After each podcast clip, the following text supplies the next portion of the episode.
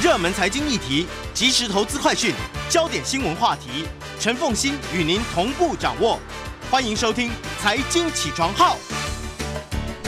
Hello，欢迎大家来到九八新闻台《财经起床号》节目现场，我是陈凤欣。今天呢，我邀请了一位好朋友，哈美魔女律师，真的是啊，她的在这个立法院呢是非常有名的美魔女律师，身材也好，长得又漂亮。她是立法委员，但他更是非常知名的律师。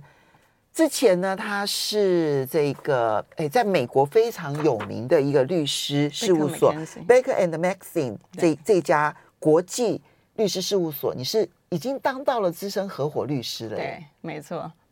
所以那个谁，谢振武有一次碰到我的时候呢，因为他我学弟，有一次碰到我的时候，还跟我讲说。真的是你学姐，你好好的 senior partner 不当，对啊，你跑来当立法委员。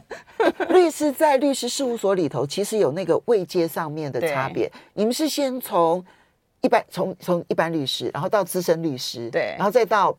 a partner，对不对？local partner，local partner，对，然后再到 senior partner，partner，对对。你已经你已经是国际。资深合伙律师，对，我职业已经将近快要四十年了。我从一九八三年开始职业，当然年轻的时候，年轻的时候什么都不懂，虽然考上律师了哈，那什么都不懂，所以你就是从零开始学起。那我其实蛮幸运的，就是我每一次跟的的这个 partner，因为我不会第一天我自己就当老板嘛，我也是跟着那个我的 partner。那我觉得我的 partner 呢，其实都非常非常优秀。然后呢，这个学识素养，还有这一般的这个关系呢，都非常非常好，所以我从他们身上都学到非常非常多东东西。我觉得这是我可能跟一般人比较不一样的地方，我很幸运，但是也很辛苦了。因为我记得以前我的 mentor，呃，一位这个陆律师哈，他就他就是我到晚上睡觉前，我都可以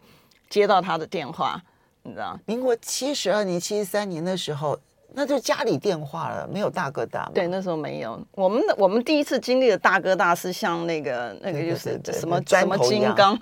一样的那个，对对，黑金刚那样。所以我大概到晚上十一二点，我都还可以接到他电话。然后呢，呃，有时候这个我们待在办公室呢，大概到凌晨一点的时候，我们还在办公室。那有时候，因为我们做的国际的这个事务，有时候比如说，呃，像纽约的白天是刚好我们跟他差了这个十二个小时嘛，所以大家可能会觉得奇怪，说，哎，为什么我们这个凌晨四点还在工作？其实很正常，为什么？因为他是下午四 点，他是下午四点，所以你在做这些跟国际相关的事情的时候，常常都会以那个所在国。呃的地方的时间为准嘛，所以我们的日夜带也颠倒，所以我们呃凌晨一点多在办公室，凌晨六点在办公室，大家都可以看到我们的，其实是很正常的。但那个时候年轻了，那时候年轻，我鼓励年轻朋友呢，就是年轻有体力的时候多奋斗一下。好，那么所以呢，呃，你你自己曾经是。就这么知名的国际律师，国际专利权啊，各方面，我先讲一下，就打专利权啊，打国际商业纠纷啊，就是最赚钱的律师。不敢当，不敢当，客户赚钱了，客户赚钱。然后呢？当自己也开了一个经典法律师事务所，但是现在呢，来当立法委员，你现在是不能执业了，对对，对对。所以我同学帮我在，我我同学呃，我们的感情都非常非常好，都不是泛泛之交。我们的同学，我们开我们有个同学会呢，我们到目前为止每个月轮流做东，然后我们到目前为止都持续的。已经、哦、已经也有三十几年的历史了，真好。嗯，同学感情很好，非常非常好。但民党大家很讨厌我了。好啊，国民党的不分区律师呃立法委员啊，但他现在同时当然不能够执业，但是呢，也有在东吴大学还有交通大学有教这些包括了科技法律啊这些相关的事情。今天主要是因为啊，就是我觉得李委员呢他。现在呢，想要更加的从一般民众的生活当中去看律法律这件事情，所以你出版了一本书，叫做《美魔女律师教你生活不犯错》。对，我们我我们就先从啊，因为它这里面就都是属于我们日常生活会碰到的事情，是。有属于新闻性的事件，哈，也可能是网络上面的一些行为，也可能是生活上面。包括了男女朋友的财产纠纷啦、财务纠纷或者夫妻之间的财务纠纷，然后乃至于房东跟房客之间的义务、权利义务关系啦，嗯、还有当从国家政策的角度来看，如何看待法律这件事情。是我们从一个最新的一个大家非常讨论多的，就是 AI 人工智慧。是，现在我们知道说，生成式人工智慧啊，已经可以帮你写小说，帮你编剧，然后帮你写文章，帮你写论文，也可以帮你绘图。究竟这一些人工智慧帮我们所生产出来的这一些智慧财产，究竟我有没有智慧财产权？这个法律上面现在有定论吗？他现在其实是很分歧了哈。可是我要讲这个之前，我先我先讲一下，就是说我过往在职业的时候，因为是在国际的事务所，所以我们处理的东西很多的都是呃这个国际性的，不管是国际谈判也好，或者是刚刚前面提到智慧财产权也好，林林总总东西。但问题是，等到我到立法院来的时候，我就发现。呃，我助理常常问我一些的这个问题，我觉得这些事情很简单呐，为什么这么简单的事情，为什么民众会有这样的一个疑问存在？嗯、然后我才发现说，哦，no，因为我以前处理的事情太偏向这个国际的这个事务了，那我应该多花一点时间跟民众，就是说民众所需要的东西，因为我们知道，其实最重要的一个民主国家，人民才是真正的主人翁。我们如果不能够把人民照顾好的话，我们其他东西全部都是空的。嗯。所以那时候我就决定说，哎，花点时间把我知道的人民有兴趣的东西呢，把它汇整一下，然后成书出来。那就以刚才凤欣所提到，现在很热门的就是 Chat GPT 的这个东西。我自己在美国的时候呢，我其实有不是不，我说最近嘛，因为过年的时候我去了一趟美国，我有实际上面操作这个 Chat G GPT。然后呢，因为我不是写这个书吗？我就同样的问他了类似的问题，我书上的这个问题，我就类似，当然用英文嘛哈，我就问他类似的问题。哎，我觉得他写的不错，因为你知道哈，在这个美国，我们在美国受训练的时候，你写的东西是要让人家看得懂的，嗯，所以它有它一定的规规则存在哈，我们叫做 IRAC rule，就是你要把你的 issue 讲得很清楚，然后就是说规则是什么东西，然后是 analysis，然后是你的 conclusion，这样子出来，哎，却。GPT 它 follow 这个 rule，所以当我去问他法律问题的时候，他写出来的这个段落非常清楚。除此之外，哈，除此之外，因为他还注意到，我们知道法律是属地主义，就是说你按照各国的法律的规定，他是他是遵守，他也会带到，好，他也会带到一句，就是说，哦，这基本上来讲，按照美国法是这个样子的情形，但是你必须要注意到其他国家的法律。所以从写文章上面来讲，我觉得。Chat GPT 写的不错，法律的东西是一个相当不错的分析文章，哎，对，有有规则，有分析，有结论，对，还提醒，对，对不对？对，他非常，他他给他的训练这方面很到位。可是等到我回台湾来的时候，我就跟我助理讲说，我说，哎，那个 Chat GPT 不错，哎，你要不要问一下他？就说，呃，李桂敏是谁？你知道？结果他出来的答案，我简直昏倒。他跟我，他上面讲说，哦，李桂敏呢是第十届的这个时代力量的，而且把我改成 he，哦，改成他，因为他没有办法，他没有办法区分男生跟女生，哦，啊。然后里面讲的就是说我着重在这个人权方面什么，所以写的东西呢，我觉得他看起来比较像是在写邱显智。OK，然后呢，我助理就再去问他一次，这次是用中文问他，呃、嗯，用中文问他，问他中文出来之后，他就讲说，哎，我担任第八届跟第十届立法委员，然后我曾经担任过这个呃律师工会的理事长，然后呢做什么司改，所以你就发现他的 data 是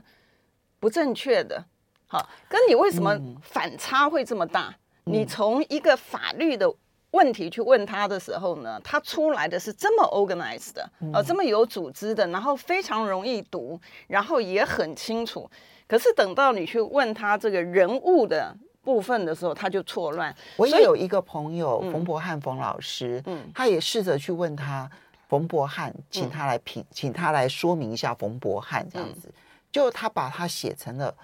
冯纽曼，那就是美国的一位。呃，应该是美国吧，一位非常知名的一位科学家，然后跟数学啦、跟资料科学都有相关关系的，嗯，完全前言不搭后语。对，嗯、所以基本上来讲，呃，就是说他现在还在学习，也就是说。原来呢，他可能是希望他透过这个 AI 自己去学习，可是他自己去学习，他会有个问题，就是他去收集的 data 他没有办法区分，嗯，所以他才会有我们后来讲说他这个错乱的这个情况。嗯，所以这个是第一个要提醒这个听众朋友在使用 AI 的时候，它里面的资讯你自己还是要查证。这是李桂明李桂明委员的。非常亲身的一个实验结果，对，我待会把那个截图给你看 啊，很有趣。然后第二个呢，我们就讲到说，呃，跟这个相关联的，就是现在其实我们也看到很多的争议，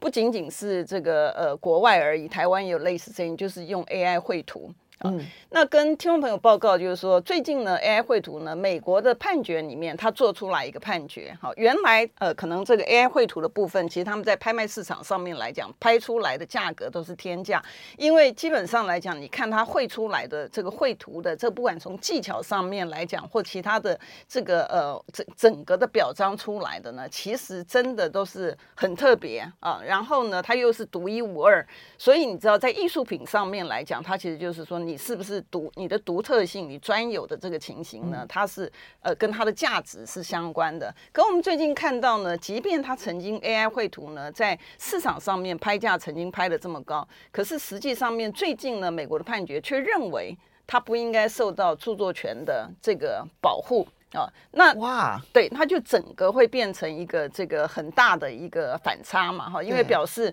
收集的这个人呢，将来。也有类似的画作出来的时候，那他可能是很多，大家都知道，他就没办法主张侵权了。呃，他没办法主张侵权。但我跟观众朋友报告的就是说，好，我们从台湾的法律来看，哈，其实著作权法上面呢，它其实讲得很清楚啊，只要是你的这个表达，你的创作啊，那它是受著作权的保护。可是与此同时，我们著作权法第十一条呢，它同样也规定了哈，他说。它的保护仅止于你的表达，啊、嗯，它不含于它的这个概念，啊，也就是说，你今天脑筋想的说，我要表达一个中国元朝或者唐朝时代的一个美女，这个概念是不受著作权法的，所以必须要秀出来，那才是真的，你自己。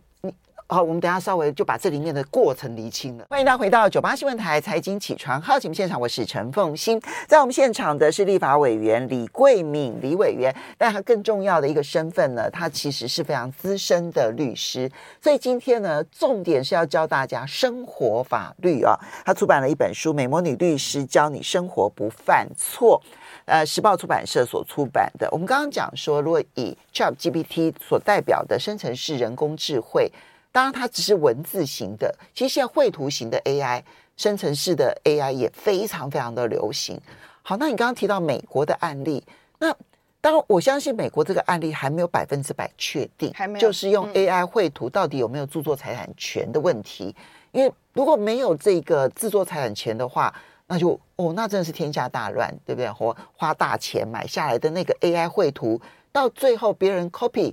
都没有任何的。我都没有主张侵权的可能性啊，那个这是涉及到几百万的哈。好啦，但是我们回到台湾，AI 绘图在台湾，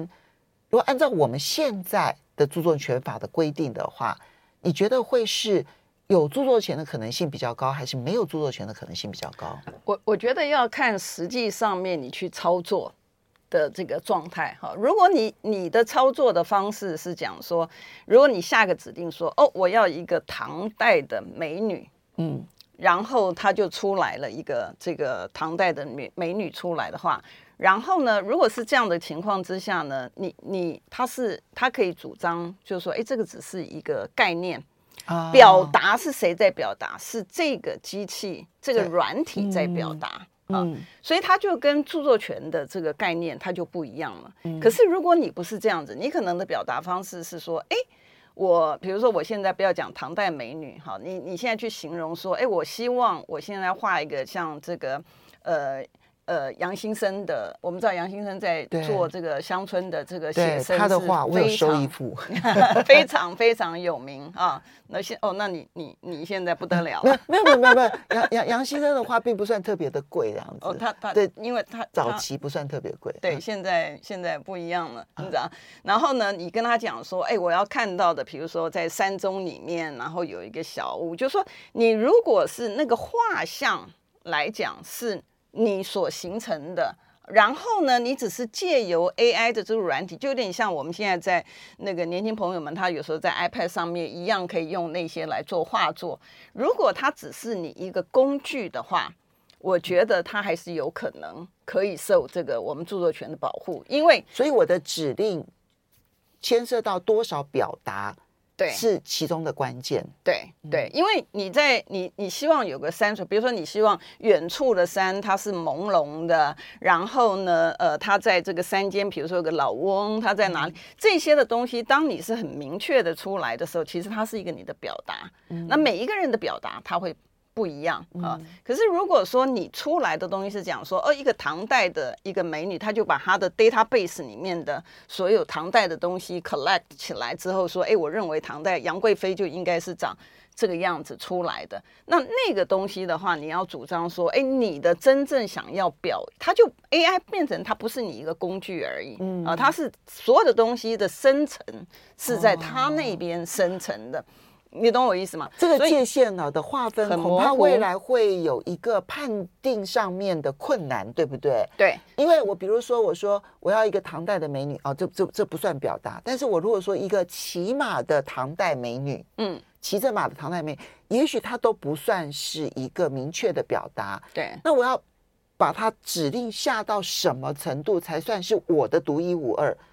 这件事情是未来判决上面一个很大的难题耶。没错，所以律师好坏大概也会影响到你的出来的判决的这个结果啊。比如说你现在讲的是，我要一个唐代的美女，然后她是骑着马，她是穿着红色的，然后是很飘逸的，然后头上面的头饰是什么样？对，就是说你你当你这个画的整个的。架构也好，或者是颜色也好，这些全部都是你在做的一个情况之下，我觉得你就有可能去主张这个就是我的表达，嗯，呃，就是我希望形成这个画的表达。可是如果你的操作的方法不是，你就说，哎，我希望一个唐代的美美女，然后呃骑着马在风中，然后很飘逸，然后。这这些的东西，它就可能会有很多不同的 combination，然后它的形成，我觉得最有趣的一点在哪里？我进了那个 Mid Journal 的这个呃，它的 term and condition，它的使用者条款，因为当时我助理问我说，我说这很简单呢，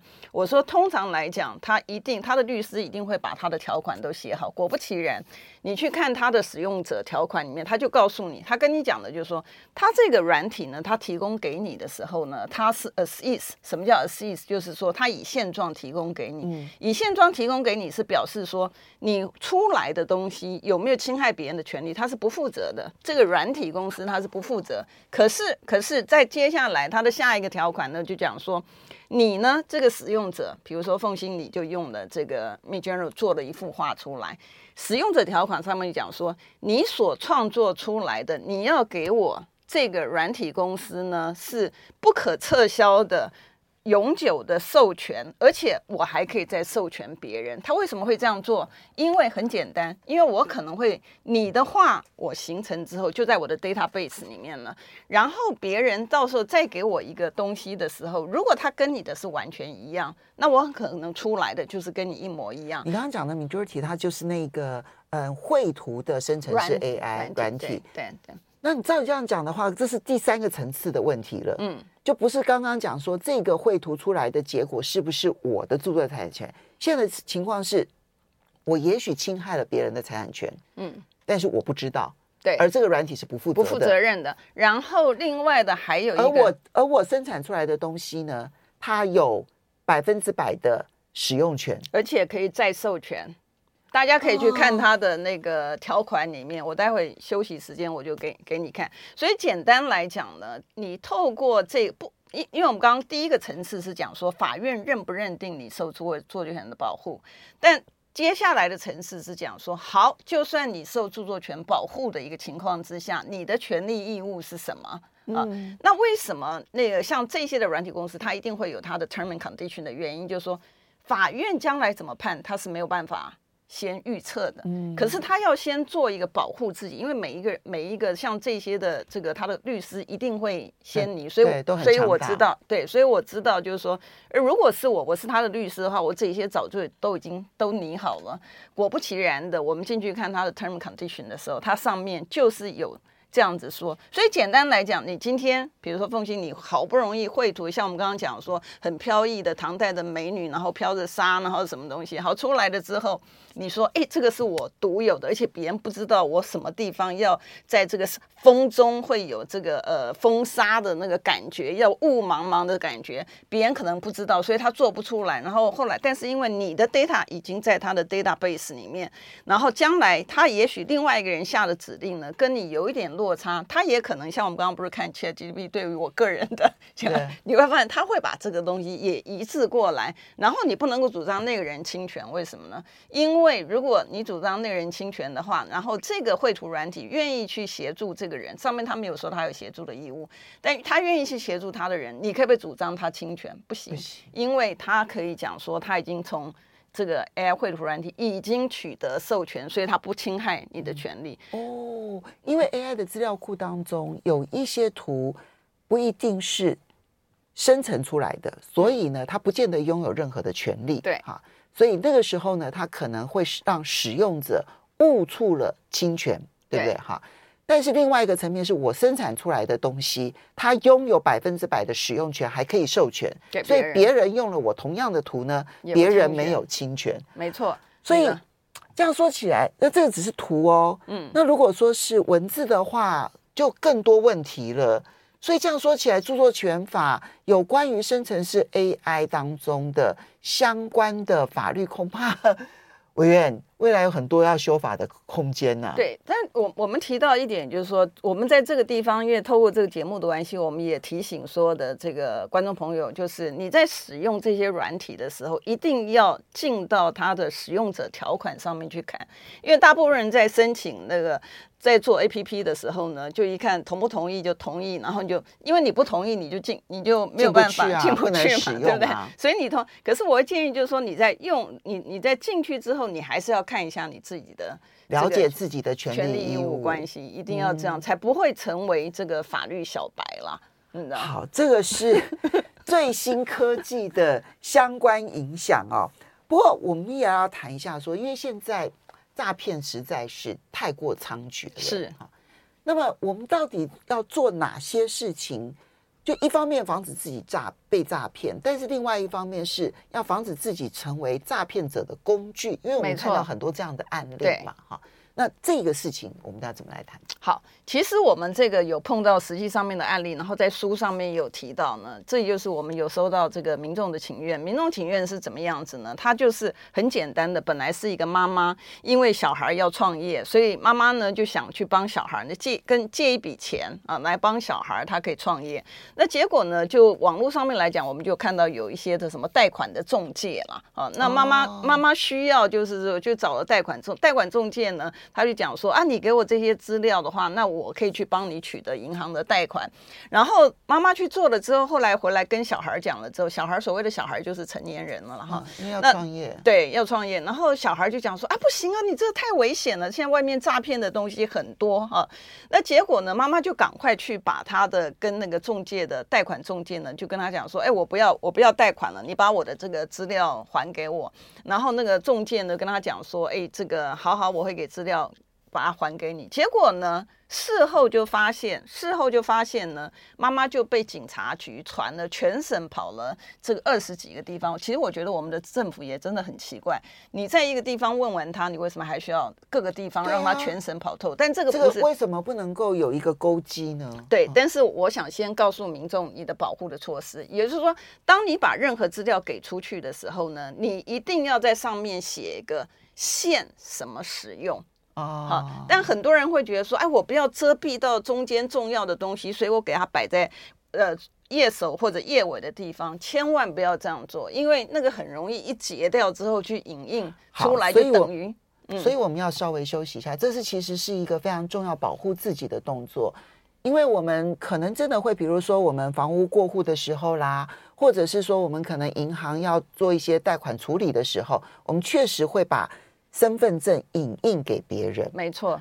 那这个怎么保护自己？这个动作非常重要。欢迎大家回到九八新闻台财经起床号节目现场，我是陈凤欣。在我们现场的是立法委员，也是美魔女律师李桂敏李律师，也是李委员啊。他呢，今呃出版了一本书，就真的是希望能够从人民的生活当中呢，然后教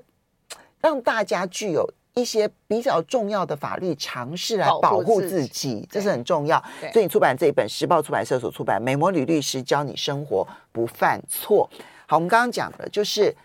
我们常常会需要办很多的事情，我们相信对方，对，我们就把身份证件影印了给对方。好，就算我我已经注意了，我不是交正本，我是交银本，嗯。可是这个影本本身都会出很大的麻烦，没错。那你刚刚提的这一个妈妈的例子，所以你你认为那个那个身份证影印好了，当然正本不可以交给对方嘛，对哈？对。但影印好了之后，一定要在身份证上面注明说只限什么什么使用，没错，对。而且是写在那个就是资料栏这边，本身就是在你写的方法怎么写？证件我会鼓励大家，可能的话，其实你是用斜线，比如说一张纸是这样子，对不对？方形的。然后对，就直接的从左上角到右下角，直接上面写线什么使用，目的在哪里？目的是当他要把你这个线什么使用东西截掉的时候，这个文件也本身会被摧毁。哦，他没办法去，他没有办法去影印任何一个东西，是把你的里面的这个限什么使用东西去涂掉的。就我的身份证会有我的名字、我的身份证字号、出生年月日，然后后面还会有什么配偶栏啊、住址啊等等这些资料，我写上了限什么什么使用，而因此会有会有影响到这些资料都无所谓。对，没有关系，因为你的同样的资料，它还是可以读得出来，嗯，啊，它还是可以读得出来。但是你已经告诉了这是现，这是这是在保护你自己。为什么呢？我们提到刚才那个案子里面，这个妈妈很可怜，你知道，后来她被发现，就是说，呃，她不是真正的诈欺，因为我们在刑法上面来讲，有正犯跟。帮助犯啊，有还有帮助犯，所以她被人警察调了她去问之后，也发现说，哎，这不可能是这个这个诈欺，只是他不没有办法判断是他是被害人还是他是帮助犯。也就是说，你拿了你你，比如说你自己自愿当人头户啊，什么东西，那你可能会被认定说，哎，你是帮助啊，你即便你不是犯罪的共犯，可是你有提供这些帮助的行为，那你将来比如说你你上面像我们刚刚讲的这个方法，最起码你。就可以用这个东西去证明你绝对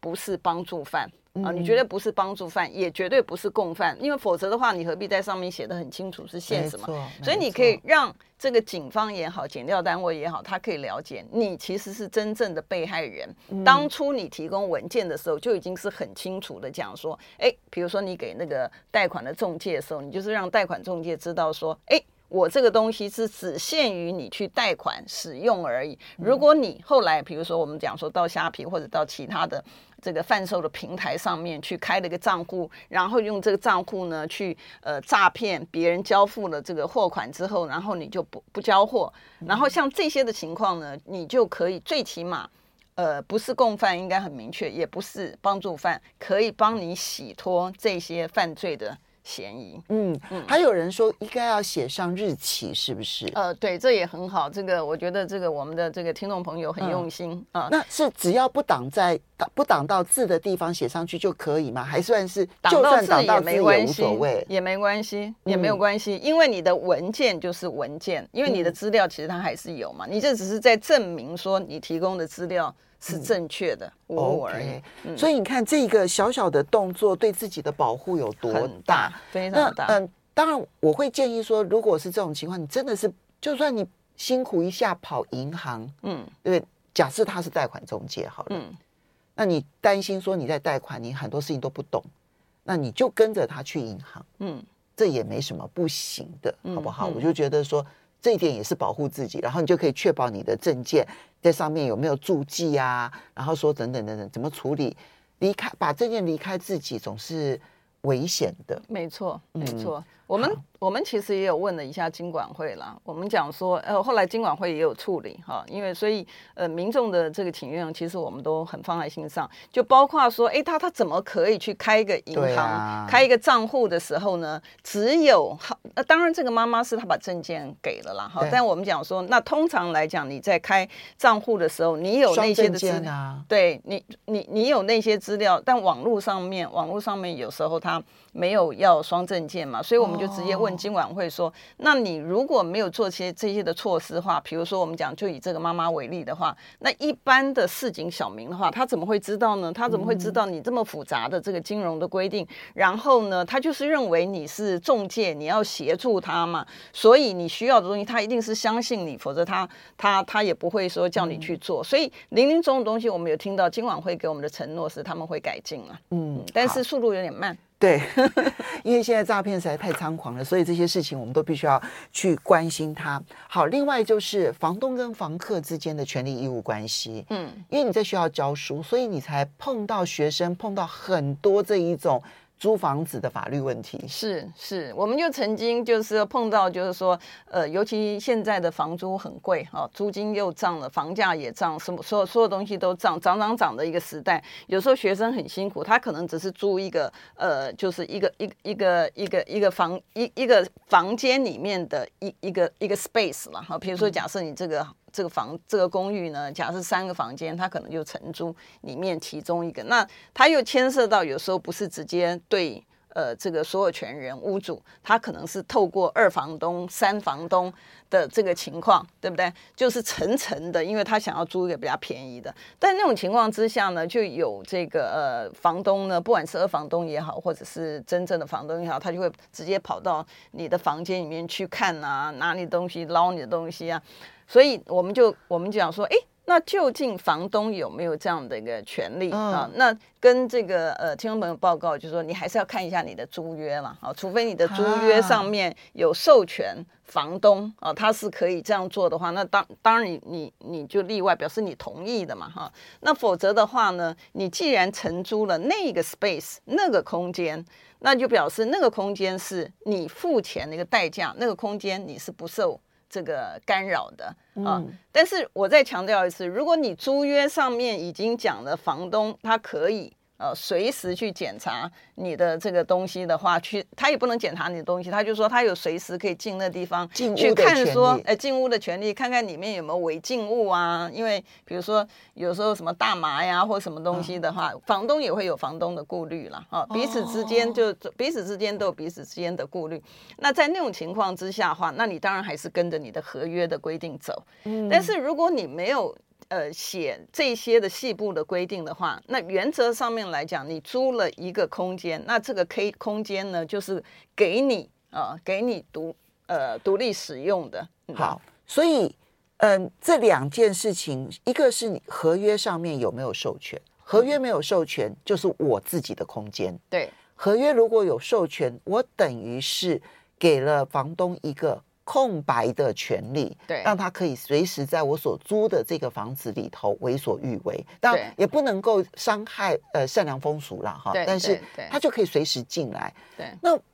呃，除了要把这个合约看清楚之外，我如果真的碰到就是我明明就没有答应他可以进我房间，可是他还是有钥匙就进来的话，啊、我这时候该怎么处理？对，这个时候呢，我我觉得你你第一个，我觉得你还是要反映啦，你还是要反映跟他讲道理，就是说，哎，因为呢，我承租这房子，我是希望他有一个，就是说你私人的东西，啊、你这样子做的话，你可能会呃，还是会有侵犯我的隐私嘛，好，侵犯我的隐私，所以我觉得我还是建议第一个时间先沟通，因为有时候房东他可能他也有他的顾虑，比如说他担心就是说跟你不熟，嗯、所以里面是不是有违禁物啊等等的，嗯、我觉得我还是鼓励大家哈，现在在现在的社会里面，先沟通，哎，先沟通还是应该沟通。然后这个我还要顺带提到，就是说，其实除了房东房客之外，其实男女朋友之间也常会碰到看手机啦。我们看到最最大的争议，其实不止男女朋友，夫妻之间也是一样，这也是侵权行为吗？哎，对对，这也是隐私的部分哈。但是 因为时间的关系，所以生活上哦有很多我们习以为常的一些小事情，但都可能会让我们误导法律的一些这个使自己不利的一个状况。所以呢，要非常谢谢李桂明李委员带来这本《美魔女律》。